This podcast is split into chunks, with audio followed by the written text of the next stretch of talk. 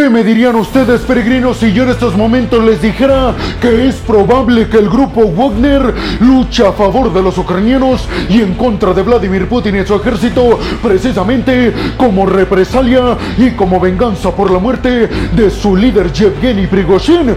Pues abróchense los cinturones porque precisamente vamos a arrancar con una noticia que tiene que ver con que un grupo de militares rusos pro-ucranianos le pidió y exigió al grupo Wagner que se cambiaran de bando y apoyaran a Ucrania en contra de Rusia, sobre todo con el objetivo de vengar la muerte de Yevgeny Prigozhin, una muerte peregrinos que ustedes ya saben se la han aquejado al Kremlin y específicamente a Vladimir Putin como venganza por el motín que perpetuó en contra de Moscú que dejó altamente humillado a Putin. Este grupo de militares rusos también le habría pedido al grupo Wagner que no solamente Yevgeny Prigozhin estaba en las manos del Kremlin, sino que además su mano derecha y el segundo al mando del grupo Wagner, Dmitry Utkin, quien también habría perdido la vida con la caída de su jet privado. En un video publicado en sus redes sociales, este grupo de militares rusos pro-Ucrania les dijeron a los mercenarios de Wagner que tenían dos alternativas. La primera era seguir ayudando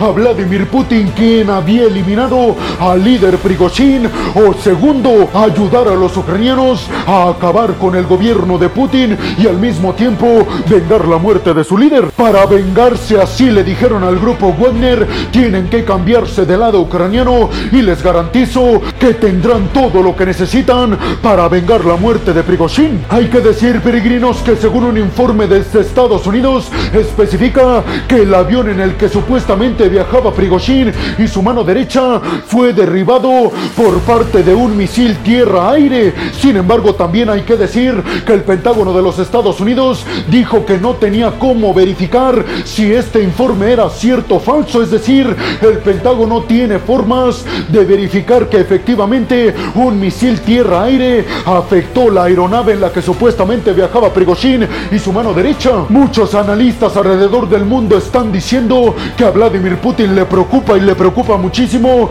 que los mercenarios de Wagner vayan a tomar la justicia por sus propias manos y vayan a llevar a cabo medidas en contra del Kremlin, pero además le preocupa también a Putin que los mercenarios de Wagner apoyen en algún momento dado al ejército ucraniano en contra de las tropas rusas como venganza. ¿Ustedes qué piensan, peregrinos? ¿Creen realmente que el grupo Wagner se cambiaría de mando apoyando a los ucranianos en contra de Rusia? ¿Creen que los ucranianos los aceptarían? Y sobre todo, les volvería a preguntar si creen que Putin tuvo algo que ver con la caída del jet privado en el que viajaba Prigozhin y su comandante y mano derecha. Bienvenidos a un nuevo video de geopolítica en el cual, como ustedes ya saben, les voy a platicar lo más importante que ha acontecido a niveles diplomáticos y geopolíticos alrededor de todo el mundo. Y vámonos rápidamente con la segunda noticia de este video que tiene que ver con los aviones F-16 que supuestamente van a ser enviados a Ucrania a finales de este año y a principios del 2024.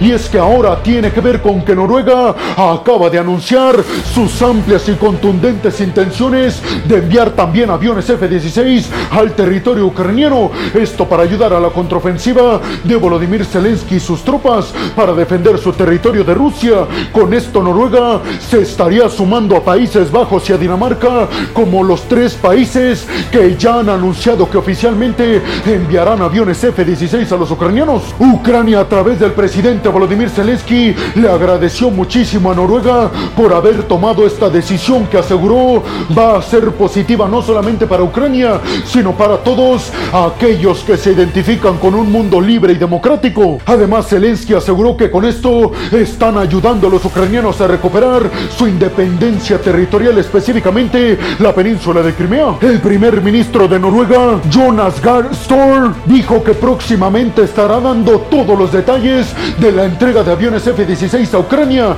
que más adelante especificará cuántos aviones enviarán a los ucranianos y en qué fecha específica. El anuncio lo dieron ambos, el primer ministro de Noruega y Zelensky, durante una reunión que llevaron a cabo en la capital ucraniana, en donde además el primer ministro noruego le comunicó a Zelensky que iban a darle muchos más sistemas de misiles antiaéreos. Les recuerdo, peregrinos, que el año pasado Noruega retiró de su flota aérea a 57 aviones F-16 que fueron renovados por aviones aviones militares F-35. De estos 57 aviones, 32 anunciaron su venta a Rumania. Por lo tanto, Noruega tendría 25 aviones F-16 disponibles para enviarlos a Ucrania. ¿Ustedes qué piensan? ¿Creen realmente que con los F-16 Ucrania va a poder vencer de una vez y por todas a Rusia? ¿Creen que con esta entrega de aviones F-16 Ucrania está corriendo riesgo de que Rusia presione el botón nuclear? Y vámonos rápidamente con la tercera noticia de este video que también tiene que ver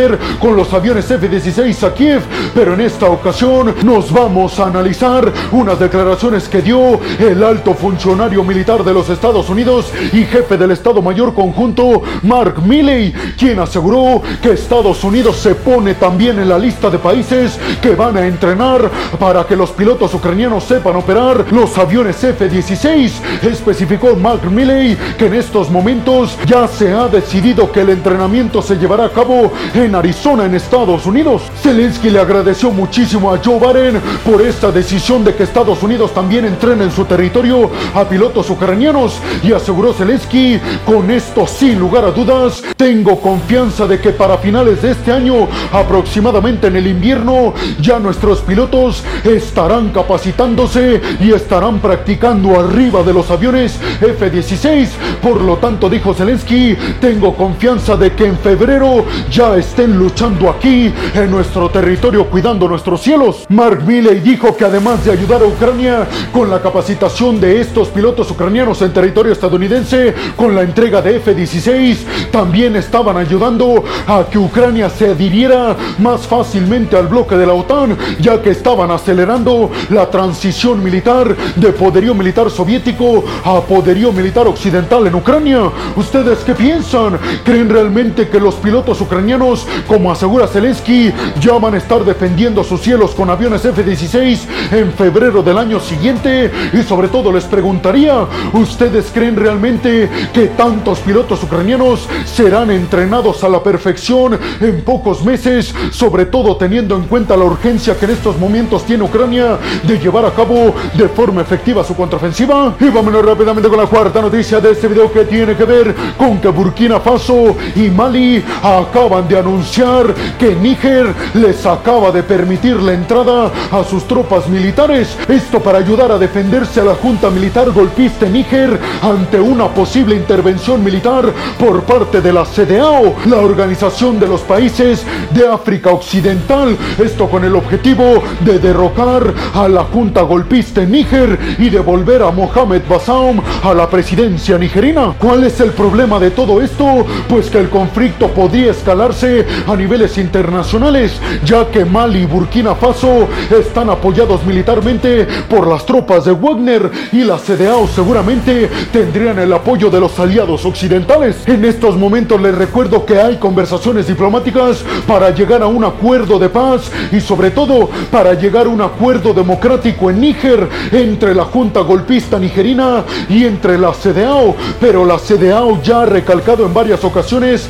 que si no se llega a un acuerdo diplomático para disolver el golpe de Estado, entonces van a intervenir militarmente y lo van a llevar a cabo por la fuerza. ¿Ustedes qué piensan? ¿Creen que podríamos estar viendo un enfrentamiento entre tropas de la CDAO y el grupo Wagner que respaldan a Mali y a Burkina Faso que a su vez respaldarían a la junta golpista en Níger? ¿Creen que podría escalar esto a un conflicto internacional y mundial? Y vámonos rápidamente con la quinta noticia de este video que tiene que ver con declaraciones que ofreció el ministro de la Defensa Sergei Shoigu con relación a que tuvo que ordenar la salida de forma inmediata de un avión militar ruso MiG-31. Esto para interceptar a un avión militar noruego cerca del mar de Barents y cerca de la frontera aérea con Rusia. Les recuerdo que estos dos países, Noruega y Rusia, comparten una frontera ártica. Precisamente en esa región fue donde se dio el incidente que aseguraron no pasó a mayores.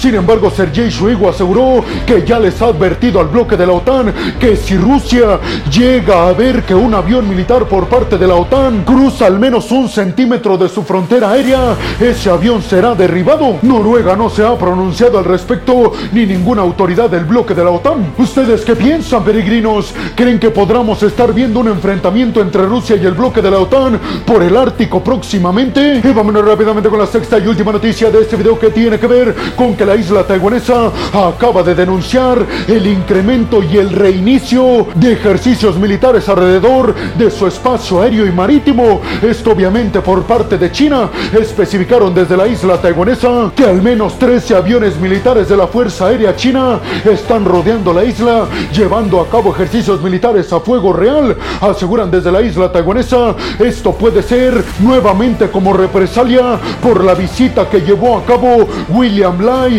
el vicepresidente taiwanés, a Estados Unidos. Tsai Ing-wen dijo que ordenó la salida de buques y de aviones militares de la isla taiwanesa para vigilar que China no cruzara sus fronteras aéreas y marítimas.